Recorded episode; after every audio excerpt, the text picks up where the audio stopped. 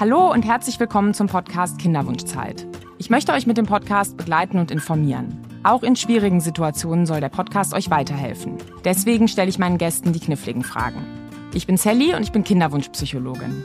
Heute sprechen wir nochmal über Endometriose und ich habe vorab auf Social Media Fragen von euch dazu eingesammelt. Diese Fragen bespreche ich mit Professor Dr. Silvia Mexner. Sie ist Leiterin des Endometriosezentrums der Charité in Berlin. Liebe Silvia, ich freue mich, dass du heute da bist. Hallo, ich freue mich auch. Super, dann geht's direkt los. Wenn ich zu den Frauen gehöre, die wissen, dass sie Endometriose haben, sollten diese Frauen auf jeden Fall Eizellen einfrieren lassen? Das ist, ähm, das kann man so pauschal nicht sagen. Also wenn wir weltweit schauen, gibt es sehr viele Frauen mit Endometriose und dann bekommen sehr viele Frauen, eigentlich genauso viele Frauen mit Endometriose Kinder wie im Vergleich die Frauen ohne Endometriose. Wir wissen aber natürlich schon, dass Endometriose die Fertilität einschränken kann. Das betrifft vor allen Dingen aber Frauen, die ausgedehnte Befunde haben, die vor allen Dingen Zysten auch an den Eierstöcken haben und dann spielt das Alter auch noch eine große Rolle. Das heißt, äh, man muss es schon individuell betrachten. Jetzt äh, Eizellen einfrieren zu lassen, ist so grundsätzlich natürlich eine gute Sache, aber das sollte schon gezielt erfolgen und mit einer guten Beratung. Was zum Beispiel wichtig ist, ist, wenn wirklich an den Eierstöcken operiert worden ist oder eine OP ansteht an den Eierstöcken, dann sollte man unbedingt die Eizellreserve bestimmen lassen. Und tatsächlich kann man dann auch Eizellen einfrieren lassen. Und es ist ganz wichtig, diesen Prozess vor einer Operation zu starten. Also sich vor einer anstehenden Operation beraten zu lassen. Und dann kann man heutzutage auch tatsächlich einen Antrag auf Kostenübernahme stellen. Ne, für Krebspatientinnen ist es jetzt wirklich eine Krankenkassenleistung und im Zuge dessen beantragen wir auch mehr und mehr diese Kostenübernahme der Eizellentnahme und des Einfrierens dann für Endometriose-Patientinnen. Das klappt auch sehr gut. Aber im Moment ist es so, dass wenn eine Operation bereits erfolgt ist und dadurch die Eizellreserve erniedrigt ist, dass wir da noch nicht so die Kostenübernahmen durchbekommen. Da müssen wir unbedingt weiter dran arbeiten, weil das ist natürlich auch manchmal manchmal so eine gegebene Situation, dass man gar nicht weiß, dass man Endometriose hat. Man hat eine Zyst, man wird operiert und dann steht man plötzlich mit der Diagnose da, ist jung, und denkt in dem Moment vielleicht noch gar nicht daran, äh, jetzt plötzlich Kinder bekommen zu müssen in dieser Situation und äh, denkt, es ist alles in Ordnung und da ist es wirklich gut, diese Eizellreserve zu bestimmen und dann einfach darüber nachzudenken, was was kann ich denn tun? Weil man muss einfach sagen, dass Operationen an den Eierstöcken die Eizellreserve doch deutlich einschränken kann und man immer so fünf Jahre aufschlagen muss auf sein Alter. Also man verliert fünf Jahre. Man verliert im Grunde genommen fünf Jahre. Und wenn man jetzt zum Beispiel 25 ist und hat eine niedrige Eizellreserve, heißt das nicht automatisch, dass man nicht schwanger werden kann. Aber wenn man 35 ist und eine noch niedrigere Eizellreserve hat, wo dann auch die Eizellqualität natürlich aufgrund des Alters ein sich langsam einschränkt. Es ist einfach Biologie. Dann ist es eine völlig andere Situation. Und das muss man eben dann individuell beraten. Super. Das heißt, was wichtig ist, nicht einen Schnellschuss machen und losrennen und Eizellen einfrieren lassen, sondern erstmal Eizellreserve bestimmen. Und könntest du noch mal erklären, du hast gesagt, die Kostenübernahme kommt zustande im Zusammenhang mit dieser Regelung für Krebspatientinnen. Jetzt Krebs und Endometriose sind total unterschiedlich. Kannst du es noch mal erklären für die Hörerinnen und Hörer?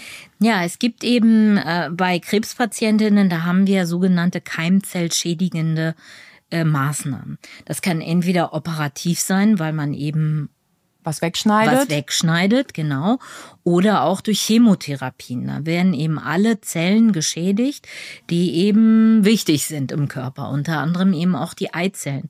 Und nach einer Chemotherapie ist es nicht selten so, dass Frauen danach in einer Art Menopause sind, also dass die Eizellreserve dann durch die Chemotherapie künstlich kaputt gemacht wird. Und deswegen ist es wichtig für diese Frauen, was ja dann eine Akutsituation ist, entweder einen Teil des Eierstocks einfrieren zu lassen oder tatsächlich eine Stimulationsbehandlung durchführen zu lassen, wo man möglichst viele Follikel heranreifen lässt und die dann in einer Kurznarkose mittels einer vaginalen Punktion abzupunktieren und einzusammeln und einzufrieren. Und das war lange tatsächlich eine ja, Kulanzangebot von Krankenkassen. Die Frauen mussten aber dann erstmal in Vorleistung gehen in einer extrem schwierigen psychischen Situation, wo man ja, äh, das sind, das sind hohe Kosten, ne? die Medikamente sind sehr teuer. Das sind also mehrere tausend Euro, die man dann in Vorleistung gehen musste. Und da wurde die Gesetzgebung jetzt so geändert, dass das einfach eine Krankenkassenleistung ist und man sich darüber keine Gedanken mehr machen muss. Aha, und die gleiche Leistung, weil es eben eine OP ist, die schädigt, können dann auch Endometriose-Patientinnen bekommen, wenn sie vor der OP, die zum Beispiel am Eierstock was macht, dann sagen, ich friere Eizellen ein. Ganz genau. Mhm. Und da ist im Moment unsere Erfahrung so, dass das andersrum, wenn diese OP bereits erfolgt ist und wir haben dann plötzlich eine 25-jährige Frau, die aber eine ganz niedrige Eizellreserve nun hat und wir dann den Antrag gestellt haben, im, das im Moment häufig zu Absagen kommt. Manchmal klappt es auch, das hängt wirklich von den Krankenkassen ab, aber es wird eher abgelehnt als, mhm. als befürwortet. Während wir, wenn wir tatsächlich die Situation haben, Zyste ist noch drin. Dabei ist es oft auch nicht unbedingt einfacher, mit einer Zyste mhm. dann die Eizellpunktion machen zu können. Trotzdem ist es so, dass bevor die Ei keimzellschädigende Maßnahmen, also die OP oder die Zystenentfernung durchgeführt wird, die Kostenübernahme dann viel einfacher zu erreichen ist. Mhm. Ja, und wenn ich es richtig verstanden habe, liegt das daran, dass man jetzt Prozessschritte sich überlegt hat, wie die für eine Krebspatientin sein sollen. Dann hat man gemerkt, ah, Frauen mit Endometriose passen da auch rein. Und es aber jetzt eben so, der Gesetzgeber hat jetzt die Prozessschritte für Krebs gemacht. Und je eher man diesen Prozessschritten folgt, umso wahrscheinlicher ist die Kostenübernahme. Genau. Aber wir, wir müssen einfach wirklich dranbleiben und noch dran arbeiten. Also auf der einen Seite macht es auch insofern Sinn, als dass vor einer Operation der AMH, also der Antimüllhormonwert meist ja auch noch höher ist und dann auch die Eierstöcke besser stimulierbar sind. Aber auf der anderen Seite mit einer Zyste, heute zum Beispiel hatten wir eine Patientin, die hatte eine 12 Zentimeter Zyste. Da hat das Kinderwunschzentrum gesagt, das geht so nicht. Macht bitte erst eine Operation. Aber wir haben jetzt zum Beispiel heute, weil die Frau bereits eine sehr niedrige Eizellreserve von 0,8 hatte, ja, also für eine 29-jährige Frau liegt der Wert bei mhm. über zwei, ist schon deutlich niedrig. Haben wir so heute nur die Zyste eröffnet und mit Alkohol behandelt, damit die jetzt schrumpft und damit sie dann trotzdem eben diese äh, Maßnahme bekommen kann. Und mit dieser Zwischenbehandlung, sage ich mal, haben wir jetzt auch mehrere Patienten, wo die Kostenübernahme dann erfolgt ist und wir dann das war eigentlich total toll. Letzten vor einigen Wochen hatten wir eine Patientin, da haben wir das gemacht und dann hatte sie wirklich 18 Eizellen mhm. einfrieren können. Also es war auch für mich als Operateurin eine viel bessere Situation, in diese Operation reinzugehen, mit dem Wissen, es sind 18 Eizellen da. Und da hat das alles sehr, sehr gut geklappt. Und dann haben wir sozusagen jetzt dann die eigentliche Operation dann durchgeführt. Ja, super. Jetzt sind wir direkt schon total tief eingestiegen. Und was ich jetzt auch schon verstanden habe, ist, Endometriose ist sehr verschiedenartig, oder? Genau, ja. An welchen Stellen in meinem Leben kann denn Endometriose verschiedenartig sein? naja, Endometriose hat sehr unterschiedliche Manifestationsformen, so sagen wir. Ne? Es mhm. handelt sich ja um Gebärmutterschleimhaut ähnliches Gewebe. Das hört sich so komisch an, als wenn das Gebärmutterschleimhaut wäre. Eigentlich ist es sogar Gewebe, was alle Gewebe der Gebärmutter beinhaltet. Also ah. nicht nur Schleimhaut und Stroma, also Epithel und Stromazellen, sondern tatsächlich auch Muskulatur. Und weil, äh, und es ist auch immer mit sehr viel Fibrose, also Bindegewebe und Narbengewebe verbunden. Also so quasi Inseln mit allen Gewebsschichten, die woanders sind. Tatsächlich, genau. Mhm. Es kann zum Beispiel sein, dass wenn man eine Frau mit einer Adenomiose zum Beispiel einen Kaiserschnitt hat, dass dann einzelne Zellen, und zwar ich glaube, es sind Stammzellen. Wenn die dann in der Bauchdecke zum Beispiel verbleiben, einzelne Zellen, dann können die in der Bauchdecke Gewebe bilden, was dann Epithel und Strom hat, also die klassischen Marker der Endometriose, aber es ist auch sogar glatte Muskulatur mit dabei. Und das sind die klassischen Gewebe der Gebärmutter. Mhm. Und was ist mit der Theorie, dass wenn man seine Tage hat, sozusagen ein bisschen was hinten aus dem Eileiter in die falsche Richtung rausfließt? Ist das auch eine Entstehungstheorie der Endometriose, die noch relevant ist? Ich glaube nicht, weil dann das passiert bei 90 Prozent aller Frauen. Wenn man zur Zeit der Blutung in den Bauch kommt, guckt, dann ist da immer Blut. Aber das mit der Stammzelltheorie macht viel mehr Sinn, denn wir wissen, dass es eben Stammzellen in der Gebärmutter gibt. Die müssen dort auch sein, sonst kann sich das Gewebe nicht regenerieren. Und wir wissen ja, dass Frauen mit Endometriose und Adenomiose sehr, sehr starke Regelschmerzen haben, sehr starke Kontraktionsabläufe in der Gebärmutter stattfinden. Und wir denken, dass es dort zu, zu, in der Schicht zwischen Schleimhaut und Muskulatur zu einer Mikrotraumatisierung kommt. Im Rahmen dessen werden dann auch Repair-Mechanismen in Gang gesetzt und auch Stammzellen aktiviert. Das macht total Sinn für die Regeneration dieser Mikrotraumatisierung. Also kann ich mir das vorstellen wie Muskelkater der Gebärmutter, so, so ähnlich? Na, wie ein äh, Mikroerdbeben, so ja. Mikrohaarrisse. Wirklich, ja. das würde man nicht sehen und spürt man auch nicht. Aber wenn wir, wir machen ja auch viel Forschung, unterm Elektronenmikroskop sich das anschaut, diese Schicht, dann sieht man, dass die Gewebeschichten verändert sind. Und äh, dass äh, dort eben Stammzellen sitzen und Stammzellen können sich aktivieren und dann können die auch wandern. Und wenn aktivierte Stammzellen diese angestammte Lokalisation verlassen und in die Tiefe abwandern, dann können sie in der Tiefe der Muskelschicht Adenomiose bilden oder wenn diese Zellen durch die Eileiter in den Bauchraum gelangen, eben auch diese Ektopen Inseln von Schleimhaut, aber auch Muskulatur. Denn das war damals nicht bekannt, dass diese Inselchen auch glatte Muskelzellen enthalten. Das ist halt mit den modernen Möglichkeiten der Forschung gesehen worden.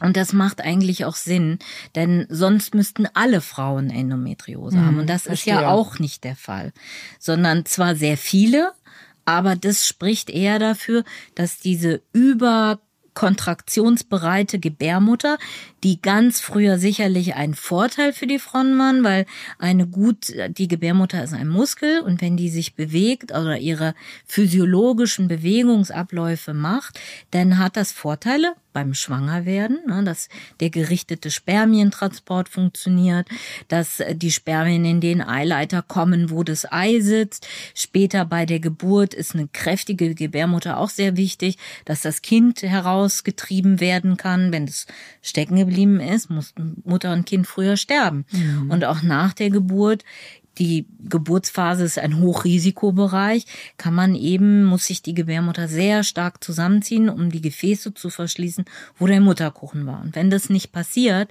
dann kann man verbluten. Mhm. Und deswegen ist es, also ich finde diese Theorie, die eigentlich der Professor Leindecker aufgestellt hat, sehr, sehr logisch, dass das an sich Anlagen sind für eine gut funktionierende Gebärmutter, die früher ein Überlebensvorteil äh, waren. Deswegen ist wahrscheinlich auch das Vorkommen der Endometriose so häufig. Mhm. Nur, dass wir jetzt heutzutage ja viel, viel, viel, viel, viel mehr bluten als die Frauen noch vor 100 Jahren zum Beispiel. 2019 haben die Frauen ungefähr 40 Mal in ihrem Leben geblutet und 2019 400 Mal. Also du meinst 1919 40 Mal und 100 Jahre später. Ja, Entschuldigung. Äh, 1919 ja. 40 Mal ja. und 2019 400 Mal. Ja.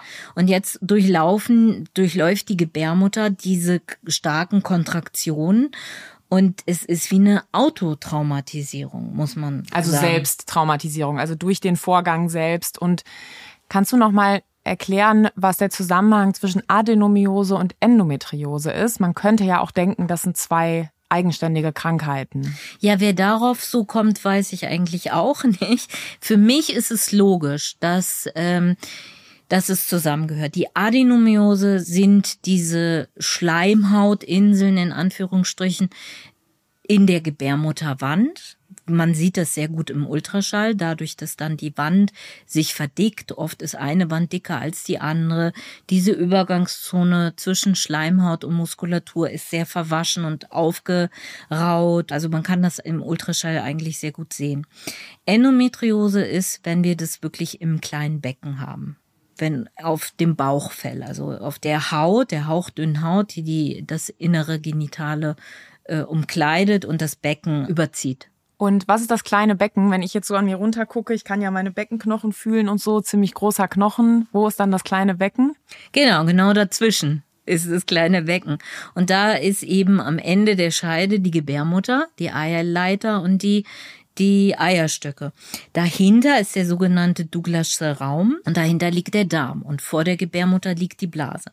Und diese Organe sind retroperitoneal, nur die Gebärmutter ist in es ragt sozusagen in den Bauch hinein. Und die meisten Endometriose-Läsionen sind eben typischerweise auf dem Bauchfell. Manche können aber auch tiefer hineinwachsen ins Gewebe. Und Läsionen sind diese Inseln oder Herde, also genau. wo die, diese Zellhaufen. Ja, ich sage ja. immer Läsion ja. dazu. Mhm. Ich denke auch, es ist wie eine Läsion. Es ist eine Neubildung von Gewebe aber es ist gutartig, es ist nicht bösartig, es wuchert auch nicht, es ist ein langsam fortschreitender Prozess, der aber, weil das Gewebe dort nicht hingehört und das Gewebe auch hormonempfindlich ist, weil genauso die Eierstöcke bilden über den Zyklus Östrogene, um die Gebärmutterschleimhaut aufzubauen. Das ist der Sinn unseres Zykluses, dass sich eben ein befruchtetes Ei auf den Weg macht und in der Gebärmutterschleimhaut festsetzt. Deswegen muss die Gebärmutterschleimhaut vorbereitet werden. Und weil die Hormone vom Eierstock über das Blut an die Gebärmutter gelangen, gelangen die Hormone auch überall anders hin. Und deswegen sind überall dort, wo Endometriose-Läsionen auftreten, ähm, unterliegen die eben auch diesen hormonellen Einflüssen und machen typischerweise auch zyklische Beschwerden, dass sie äh, dann, wenn es dann zur Monatsblutung kommt, also das ist kurz vorher, sich immer mehr und mehr aufbaut, aktiv ist und dann zur Monatsblutung hin, dann eben Schmerzbotenstoffe freigesetzt werden und die dort dann auch lokale Entzündungsreaktionen machen. Mhm. Und ist das der Grund, aus dem eine hormonelle Therapie auch helfen kann? Ganz genau. Mhm. Und welche Möglichkeiten gibt's da? Im Moment macht es Sinn, eben die Hormone so einzunehmen, dass gar kein Zyklus besteht. Also das macht im Prinzip jede Hormontherapie. Jede Pilleneinnahme, die äh, oder entwickelt wurde, um zu verhüten, funktioniert deswegen so gut, weil wir dem Körper zentral vorgaukeln, dass der Körper schwanger ist. Die kombinierte Pille besteht aus Östrogen und Gestagen und das Gestagen ist eben das Hormon, was normalerweise am Beginn einer Schwangerschaft im Gelbkörper gebildet wird und dem Gehirn signalisiert, Körper ist schwanger, wir brauchen keinen neuen Zyklus. Und das nehmen wir nun mit der Pille auf und deswegen braucht, wird kein neuer Follikel heranreifen. Dadurch bildet der Eierstock auch kein Östrogen, kein eigenes Östrogen. Dadurch baut sich die Gebärmutterschleimhaut auch nicht auf und alle anderen Ektopenherde sind auch ruhig. Wir finden aber eigentlich eine Gestagen-Monotherapie besser. Östrogene haben ja auch Risiken und können auch Endometrioseherde stimulieren. Und deswegen bevorzugen wir eine Gestagen-Monotherapie, die das im Prinzip ähnlich macht, dem Gehirn das auch signalisiert. Aber oft sind die sehr schwach auch dosiert und dann haben manche Frauen dann Zwischenblutung. Und das ist wieder störend, weil Frauen mit Endometriose und Regelschmerzen dann auch oft oft Schmerzen haben. Und deswegen ist es ganz wichtig zu überprüfen, ob die Hormontherapie auch suffizient ist. Es macht nur Sinn, eine Hormontherapie dann so zu nehmen, dass sie dann auch wirklich zu einer Blutungsfreiheit führt. Sonst kann man das auch im Grunde genommen lassen. Ähm, und dann ist sie auch, sonst ist sie auch nicht effektiv. Ja, das wollte ich gerade fragen. Wie viele Frauen, die Endometriose haben, hilft das denn gut? Also wir, ähm, das ist so eine, ist eine Frage. Ich glaube, ein, ein Problem, was ja Endometriose Frauen haben, ist leider immer noch, dass die Diagnose so spät gestellt mhm. wird. Sie haben zwar von Anfang an schwerste Regelschmerzen, aber keiner weiß damit so richtig was anzufangen. Das ist wirklich ein Drama ähm, und das muss sich unbedingt ändern. Ähm, aber das führt, im Moment ist es immer noch eine Tatsache, dass es sich nicht wirklich verbessert hat bisher. Und das heißt nämlich für die Frauen, dass sie ja oft schon jahrelang Schmerzen haben, dass vielleicht dann ein Frauenarzt eben schon natürlich gesagt hat, nehmen Sie mal eine Pille, aber eben nicht dass man die Pille durchgängig nimmt, sondern die haben dann weiter eine Abbruchblutung und dann haben die meisten auch Schmerzen bei der Abbruchblutung. Dann also Abbruchblutung ist, wenn man die drei Wochen nimmt, Woche Pause macht. Genau. Dieses Schema. Mhm. Dieses Schema. Das, ne, dazu sagen wir zyklische Einnahme. Mhm. Und das ist ganz typisch, dass dann weiterhin Schmerzen bestehen. Das heißt, und wir reden ja nicht von so harmlosen Schmerzen, nee. sondern wir reden ja von richtig starken Schmerzen, die manchmal sogar an Geburtsschmerzen heranreichen. Und wenn man das Monat für Monat, Jahr für Jahr mitmacht, dann aktiviert sich halt auch das Schmerzgedächtnis. Und dann kommen nach und nach mehr und mehr Schmerzen dazu, wie zum Beispiel Schmerzen beim Stuhlgang, beim Wasserlassen. Der Beckenboden verspannt sich, man hat eine Beckenbodendisbalance, kann dadurch natürlich Schmerzen beim Geschlechtsverkehr auch entwickeln. Das heißt, die Schmerzen kommen nicht nur davon, dass überall Herde sind, sondern es kann auch passieren, dass sich sozusagen mein Schmerzempfinden verselbstständigt durch die dauernde Schmerzbelastung und mein System dann sozusagen auf Alarm feuert, obwohl jetzt nicht irgendwo ein Riesenherz sich gebildet hat. Ganz genau. Wir nennen das zentrale Sensitivierung. Mhm. Und dann ist es natürlich auch wichtig, multimodale Therapien, das zu erkennen und dann multimodale Therapie anzufangen. Was ist das? das ist, ähm, wenn wir eben auf sowas wie ähm, Beckenboden mit achten. Zum Beispiel können Frauen sehr, sehr viel selber dafür tun, nämlich Yin-Yoga, Beckenbodenentspannungsübungen, das wirklich aber auch in ihren Alltag integrieren. Ja, das sind übende Verfahren. Als Psychologin weiß ich das. Das ist nicht einmal kurz fünf Minuten Yin-Yoga angeguckt. Es ist, das wirkt nur, wenn man mindestens, mindestens mal drei Wochen jeden Tag übt und danach drei bis fünfmal die Woche, sonst gehen die Effekte auch wieder weg. Ganz genau. Ein anderer Punkt auch, eine adäquate Schmerztherapie überhaupt durchzuführen. Also nicht Zähne zusammenbeißen. Das ist genau das, was man nicht tun sollte in so einer Situation. Das ist aber genau das, was ganz viele meinen, machen zu müssen, dass sie es dann durchhalten müssen, weil Schmerzmittel auch nicht so gern genommen werden. Es werden im Moment, ich sage gleich noch mal weiter was zu den Hormonen, aber viele sagen natürlich auch, sie möchten im Moment gar keine Hormone. Die Medien haben das auch sicherlich haben viele Beiträge dazu gehabt und viele haben Angst vor Hormonen oder möchten eben ihren Zyklus leben. Aber in einer Situation, in der der Zyklus einem so große Probleme macht, muss man das ein bisschen überdenken, ob das wirklich der richtige Weg ist. Aber wenn man eben noch in der Zeit ist, in der man äh, eben keine Hormone nimmt, dann heißt es wirklich auch eine adäquate Schmerztherapie durchzuführen. Und das bedeutet, dass man schon eine Dosierung nimmt von zum Beispiel Ibuprofen oder Naproxen, die geringst wirksame Dosierung, die aber regelmäßig einnimmt und so früh wie möglich. Sobald es irgendwie zuckt, kann man dann schon eine Tablette mhm. nehmen. Ja, das kenne ich als Psychologin auch von Migränetherapie. Das ist dasselbe Behandlungsschema, das man den Menschen beibringt, zu merken, was ist das Erste, was du spürst, wenn der Schmerz anflutet und dann sofort nehmen und nicht warten, bis der Schmerz seine volle Auslastung erreicht hat, weil dann ist eben schwieriger, den sozusagen wie, es ist eigentlich ein bisschen so wie so ein Schwall Wasser, der irgendwo rauskommt. Solange es noch tropft, kann man es irgendwie noch zuhalten und abknicken und wenn es dann aber rausschießt, dann kriegt man es nicht mehr genau. gebändigt. Da muss man im Grunde genommen viel mehr Schmerzmittel nehmen um das noch wieder in den Griff zu kriegen.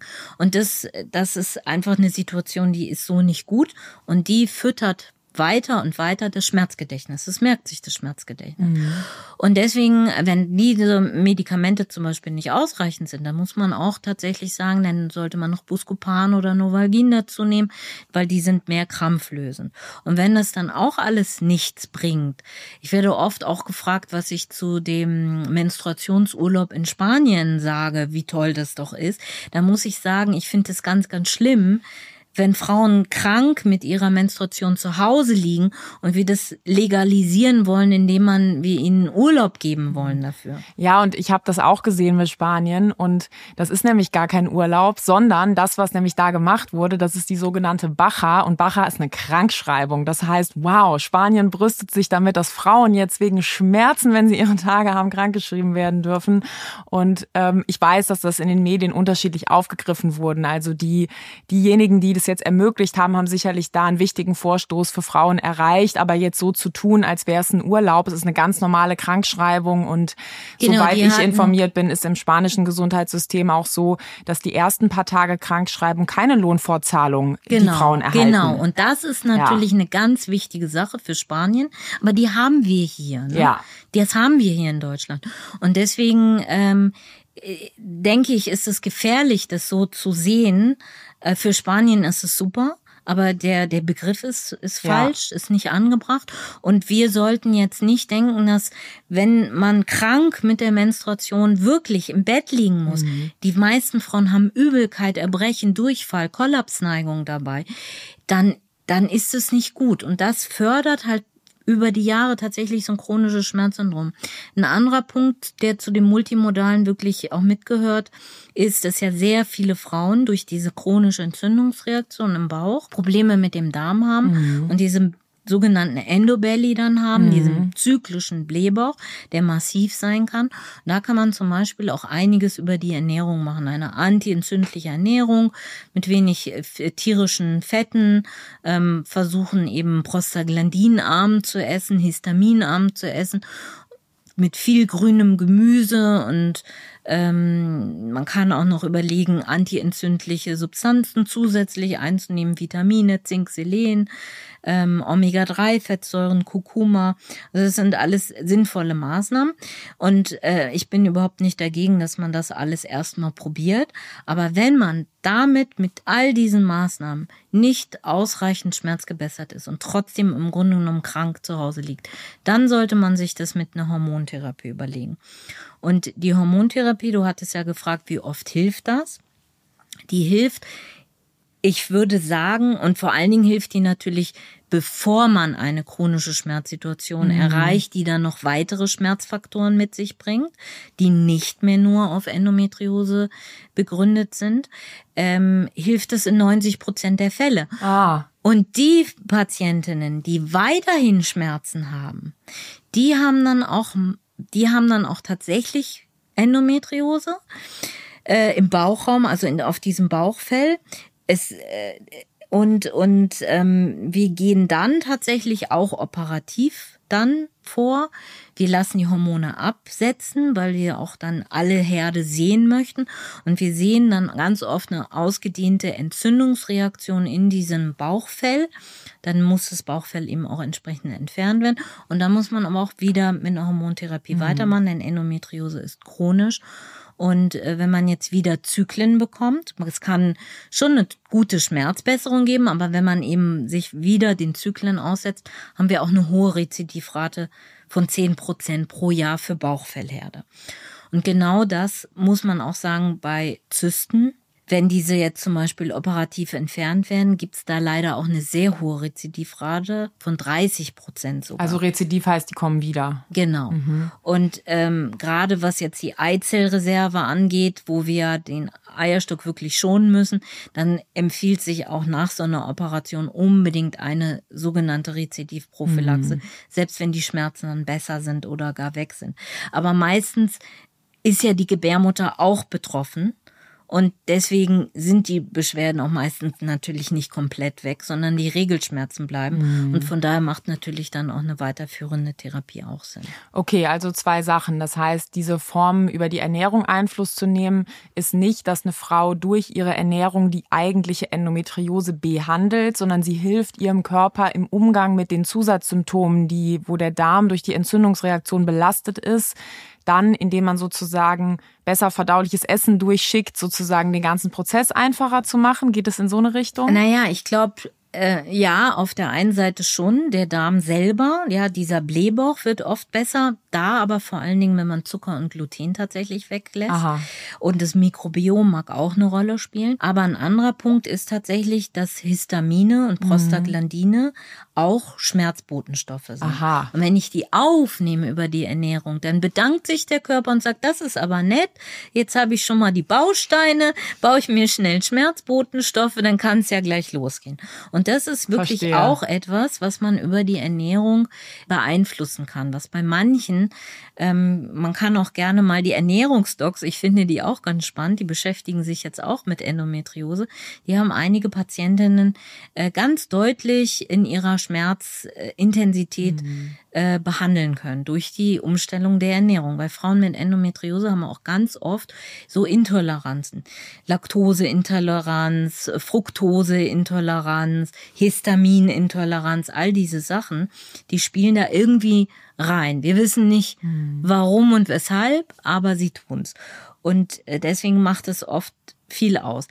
Ich glaube persönlich nicht, dass man wirklich die Endometriose als solches beeinflussen kann. Das wird wirklich durch die Hormone passieren. Aber die Entzündung können wir damit und die Entzündungsreaktion und diese ganzen Schmerzbodenstoffe, diese Sachen können wir schon gut beeinflussen. Mhm. Ja, und was ich dann auch noch verstanden habe, ist, die operativen Eingriffe bei Endometriose, die helfen, die sind auch wichtig, die sind auch sehr zielgerichtet, aber es ist nicht so wie beim Blinddarm raus, fertig, ich brauche keine Therapie mehr. Ganz genau. Deswegen sehen wir zum Beispiel ungefähr 1000 Frauen im Jahr, operieren tun wir aber nur 10 Prozent, also oder so 150. Warum? Na, weil wir konservativ behandeln. Mhm. Das heißt, es wird genau geguckt, wer hat welche Beschwerden und wem hilft die OP wobei. Ganz Ziemlich genau. viele Wie-Wörter. Ja, genau, ganz genau. Und man muss ja dann auch immer, also wir beschäftigen uns immer auch mit der Kinderwunschfrage und wann steht denn der Kinderwunsch überhaupt an? Und ähm, natürlich ist, ist die Operation auch ein Baustein in dieser Therapie, in der individualisierten und personalisierten Therapie. Aber die sollte, wenn, dann gut platziert sein, gut geplant sein, gut durchgeführt werden und möglichst nur einmal, maximal zweimal passieren. Heißt das, ich sollte auf jeden Fall ein Endometriosezentrum aufsuchen, wenn ich überlege, eine OP in Anspruch zu nehmen? Das würde ich auf jeden Fall tun, aber auch da muss man ein bisschen kritisch hingucken, denn es gibt aufgrund unseres Gesundheitssystems leider auch ähm, Endometriosezentren, zum Beispiel in ambulanten OP-Zentren oder auch klinischen Krankenhäusern. Da muss man wirklich auch schauen, ob die eine Endometriose-Sprechstunde anbieten und ob man eine umfassende Beratung bekommt.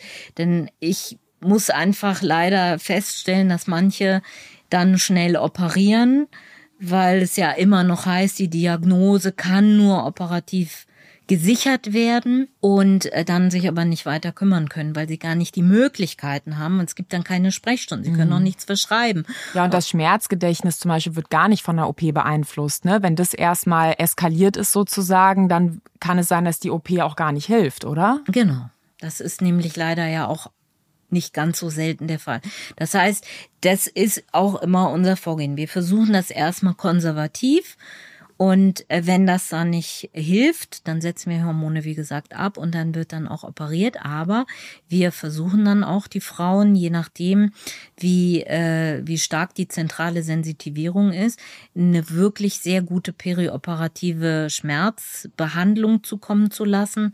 Ähm, und das ist auch zum Beispiel, da sehe ich auch ein großes Problem in unserem ambulanten Setting, ne? dass das natürlich dann so, so in dem Ausmaß gar nicht möglich ist. Das heißt, es wird erstmal geschaut, wie viel Schmerzen sind da, wie viel könnte möglicherweise von dem sein, was man wirklich körperlich in Form von Herden auch sieht, wie viel ist die Sensitivierung, also dieses Schmerzgedächtnis, wie können wir ein Schmerzmanagement aufbauen? Und halt nicht diese Logik von, ich sag mal nochmal der Vergleich mit dem Blinddarm, tut weh, ist entzündet, kommt raus, sondern nee, nee, stopp, erstmal ein Schmerzmanagement aufbauen, dann gucken, wie gut man es hinkriegt und dann gucken, was ist überhaupt sinnvoll zu operieren. Genau. Ja, ist genau. viel komplizierter und eben ist nicht so Schritt eins, Schritt zwei fertig. Genau. Mhm. Oder sogar noch, wenn eine Zyste ist, auch noch ins Kinderwunschzentrum schicken. Oder wenn Kinderwunsch besteht, auch erst ins Kinderwunschzentrum schicken, dass die Spermien geprüft werden, dass andere Faktoren noch geprüft werden, gemeinsame Entscheidung. Ja, das ist viel komplizierter. Und jetzt habe ich gelesen bei verschiedenen wissenschaftlichen Fachgesellschaften, es gibt ja eine Europäische Gesellschaft für Kinderwunsch und auch die Deutsche Gesellschaft für Gynäkologie und Geburtshilfe, dass man jetzt Endometriose auch per Ultraschall diagnostizieren kann und gar nicht mehr operieren muss. Kannst du mir das erklären? Tatsächlich ist es auch noch in den äh, deutschsprachigen Leitlinien, äh, ist immer noch die Laparoskopie gefordert zur Diagnosesicherung. Aber die ESCHRE, die europäischen Leitlinien, haben das schon rausgenommen, weil wir jetzt einfach die letzten Jahre mehr und mehr Kenntnisse sammeln konnten mit dem Ultraschall. Die Geräte werden immer besser. Es haben sich aber auch super Experten damit auseinandergesetzt, die das jetzt einfach mal so äh, lehren, wie was man eigentlich alles sehen kann. Und im Grunde genommen kann man tatsächlich alles sehen. Man kann Blasen, Endometriose, Darmendometriose sehen, die Zysten sowieso. Man kann sich aber auch, wie gesagt, die Gebärmutter sehr gut mal intensiv angucken. Man kann auch gucken beim Ultraschall durch kleine Bewegungen schlittern denn die Organe aneinander vorbei also klebt der Darm am Uterus fest zum Beispiel. Und wenn das schlittern kann, ist gut, ne? Das, das ist steht super. für Beweglichkeit und ja. Genau. Das heißt, wir können eigentlich alle Formen der Endometriose mit Ultraschall sehen, außer diese kleinen Bauchfellherde. Mhm. Aber da die so gesehen ähm, ist es auch besser, man, man probiert dann erstmal die Hormontherapie und schaut, ob man damit gut zurechtkommt oder auch nicht, oder ob die Schmerzen weg sind oder auch nicht. Weil wenn man dann nämlich operieren muss, dann muss man auch konsequent sein und sagen, okay, die Frau hatte eine suffiziente Hormontherapie, sie hat aber immer noch Schmerzen und die kann die Gebärmutter nicht sein, wenn sie nicht geblutet hat. Jedenfalls nicht in dem mhm. Ausmaß. Und was ich dann an Endometriose sehe, das muss ich dann auch konsequenterweise rausnehmen. Mhm. Und das ist sehr schwer umsetzbar in so ambulanten Settings. Also ich bin da ein bisschen kritisch, was jetzt so diese ganzen Entwicklungen angeht äh, bezüglich des ambulanten Operierens. Weil und mit ambulant meinst du, man geht einmal hin, plant die OP, zack, zack und das, was du eben anbietest, ist ja eine viel langfristigere Begleitung, ne? Nee, die bleiben bei uns auch über Nacht. Ah, mit ja. ambulant meine ich auch, dass man nach zwei Stunden wieder nach Hause mhm. gehen muss in diese Richtung wird unser Gesundheitssystem umgestellt. Ich denke, es ist aber schwierig bei so manchen Endometriose-Operationen. Mhm. Und das wird auch nicht gut klappen. Und wir brauchen auch unbedingt eine gute Schmerzbehandlung. Und das ist dann auch nicht mit zwei Tabletten Ibuprofen zu Hause getan, ja. sondern man muss einfach wirklich dann auch besseren Zugang zu Schmerzmitteln haben. Manche kriegen auch eine IV-Schmerzgabe oder sogar ein Periduralkatheter nach solchen Also intravenös dann intravenös, aber auch tatsächlich wie bei einer Geburt mhm. so eine Rückenmarksnarkose. Ja. Ja. Das machen wir auch tatsächlich. Nicht. Also für mich hört sich das von der Komplexität so an wie bei Diabetes, wo die Leute auch erstmal eine Schulung kriegen eine Woche lang um ihre Erkrankung zu verstehen und genau zu verstehen, was kann ich jetzt tun, was muss ich wann tun, wie geht das, was ist gefährlich, was ist nicht gefährlich. Genau, ich vergleiche das auch immer sehr gern mit Diabetes. Ja, das war jetzt nicht abgesprochen. ja, weil erstmal kann ich ganz viel selber tun, ne? wie beim Diabetes. Mhm. Ich kann jetzt erstmal Diät machen und ich kann mich bewegen und mhm. ich kann mal selbstachtsam und so weiter. Und das darf man auch alles erstmal machen. Aber wenn man nicht, wenn man merkt, das klappt nicht, dann muss man wirklich auch die Schmerzmittel nehmen.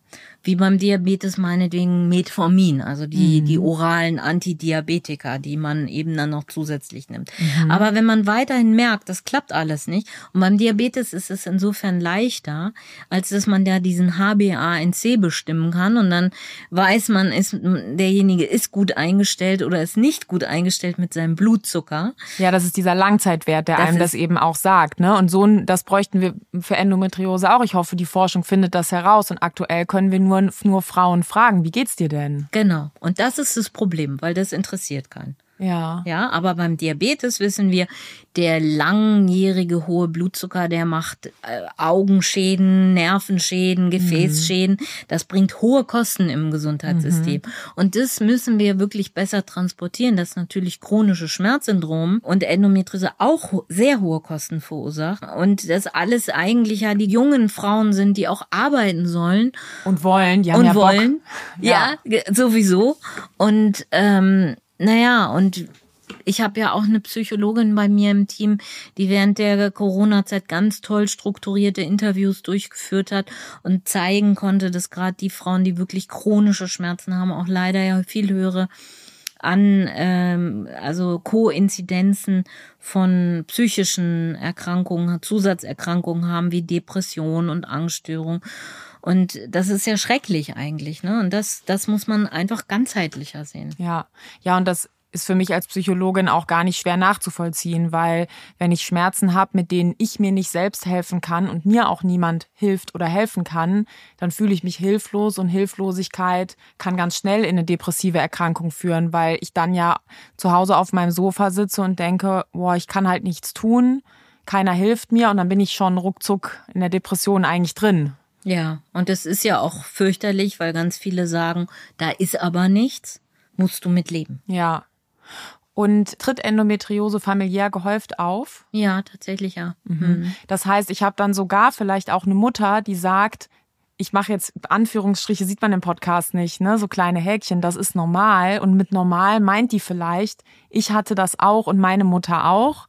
Das heißt, normal im Sinne von wir kennen das in der Familie ist vielleicht sogar richtig, aber nicht normal im Sinne von ja beiß halt die Zähne zusammen und es muss so sein. Ja, leider ist es tatsächlich auch immer noch ein ganz großes Problem, denke ich dieser Umgang mit Menstruationsschmerzen und Plan International, die haben eine ganz tolle Umfrage gemacht, hier auch in Deutschland und konnten auch sagen, dass aufgrund des Umfeldes, also des, der Reaktion des Umfeldes, viele gar nicht den Arzt aufsuchen. Mhm. Aber die, die einen Arzt oder Ärztin aufsuchen, erfahren leider auch keine Hilfe.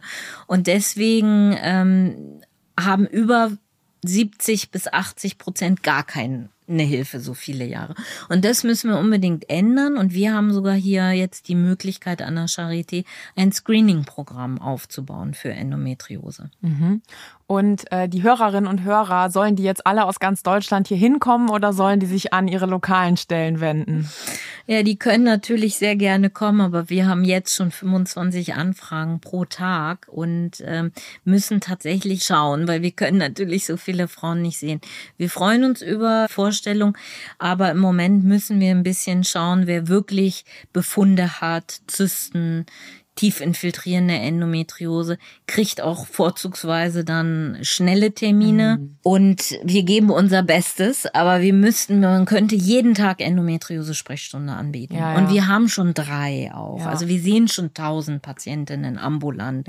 Tausend, manche, in manchen Jahren haben wir auch schon 1500 geschafft. Aber wenn, ist es halt auch einfach wichtig, einen vernünftigen Termin zu haben, mit Zeit, wo man sich das alles in Ruhe anschauen kann und mit einer vernünftigen Beratung.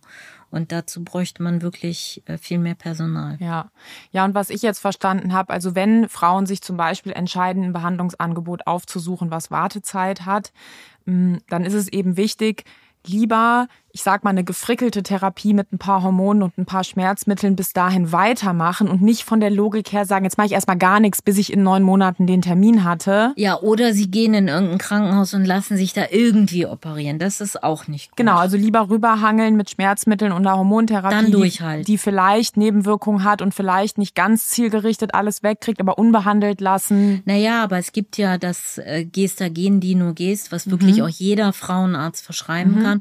Und das wäre auch ein erster Schritt und das hilft uns dann wiederum. Also auch, was ich gesagt habe, ich habe ja auch zwei Bücher geschrieben, da steht das auch alles wirklich sehr ja.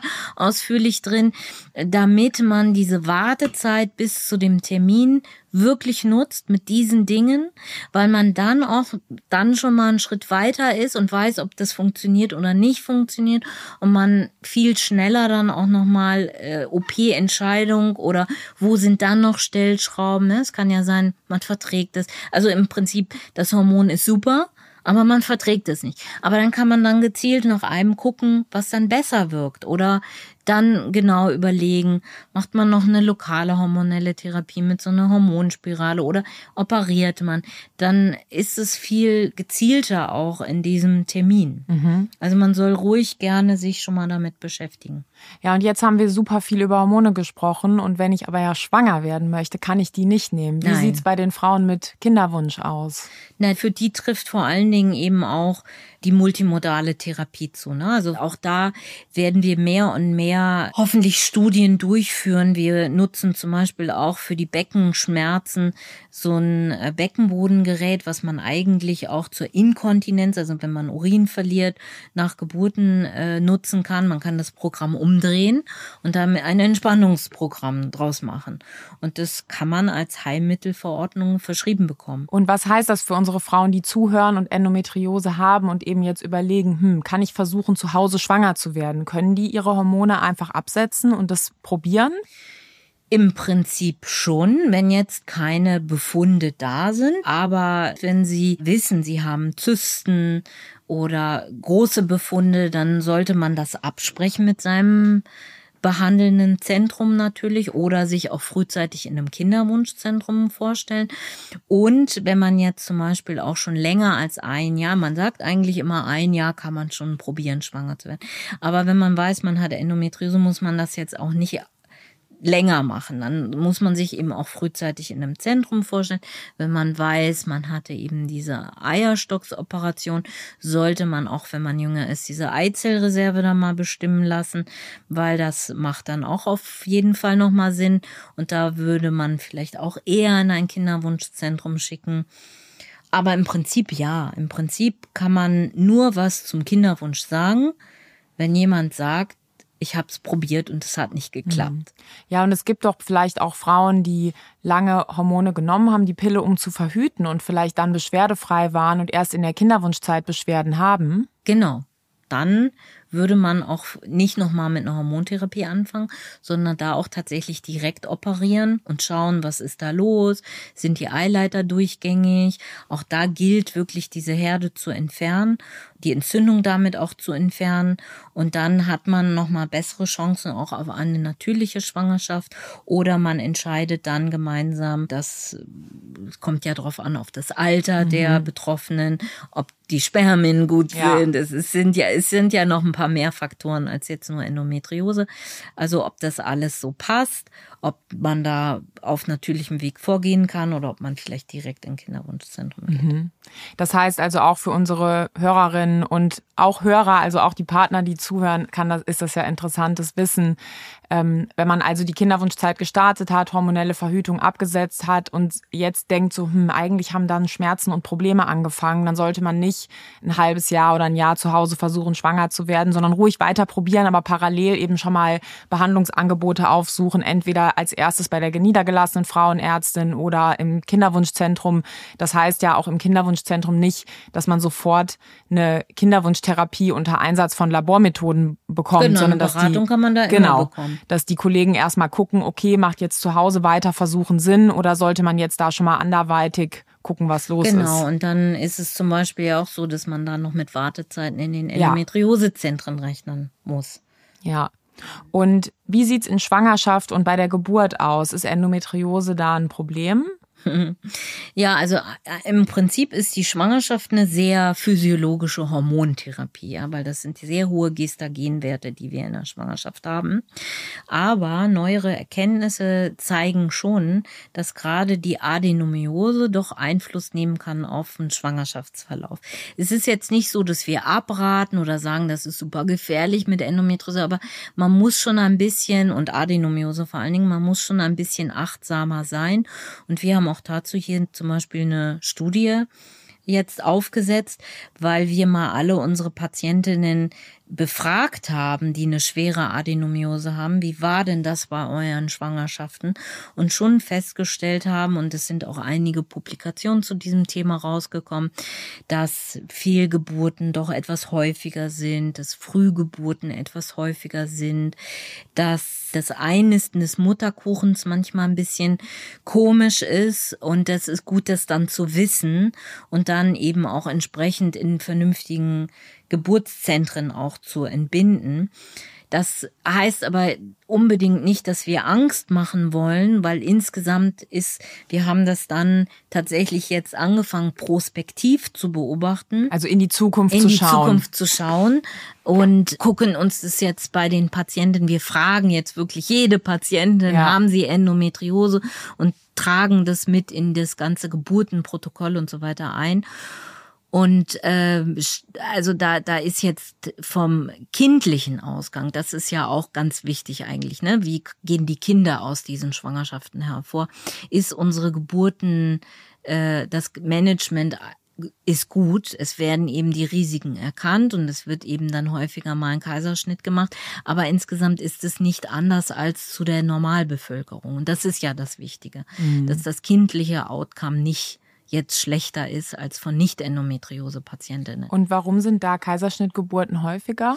Das war jetzt nur ein Beispiel, ne? mhm. ne? Also, weil möglicherweise der Mutterkuchen nicht so gut mhm. sitzt oder zu tief sitzt. Also mhm. bei uns ist zum Beispiel aufgefallen, dass wir häufiger eine Plazenta previa gesehen ah, haben. Ah, okay, aber dann ist der Kaiserschnitt nicht direkt wegen der Endometriose, genau. sondern es ist häufiger, dass bei Endometriose die Plazenta sich ungünstig angedockt hat und, und dann Kaiserschnitt. Das ist ja ganz, das ist ja sozusagen normal, dass wenn die Plazenta ja. ungünstig sitzt, dann ja ist der Eingang anders. verbaut und dann, okay, ja, das ist also nicht Endometriose-Kaiserschnitt, sondern eben noch sozusagen ein Zwischenproblem. Genau. Und das hast du jetzt auch sehr gut beantwortet. Wenn ich jetzt mir ein Geschwisterchen wünsche und habe Endometriose, ist kein Grund, irgendwie jetzt zu überlegen, ob das eine schlechte Idee mit dem Geschwisterchen ist. Unbedingt. Unbedingt verfolgen. Ja, also auf jeden Fall machen. Auf jeden Fall machen. Ja, okay.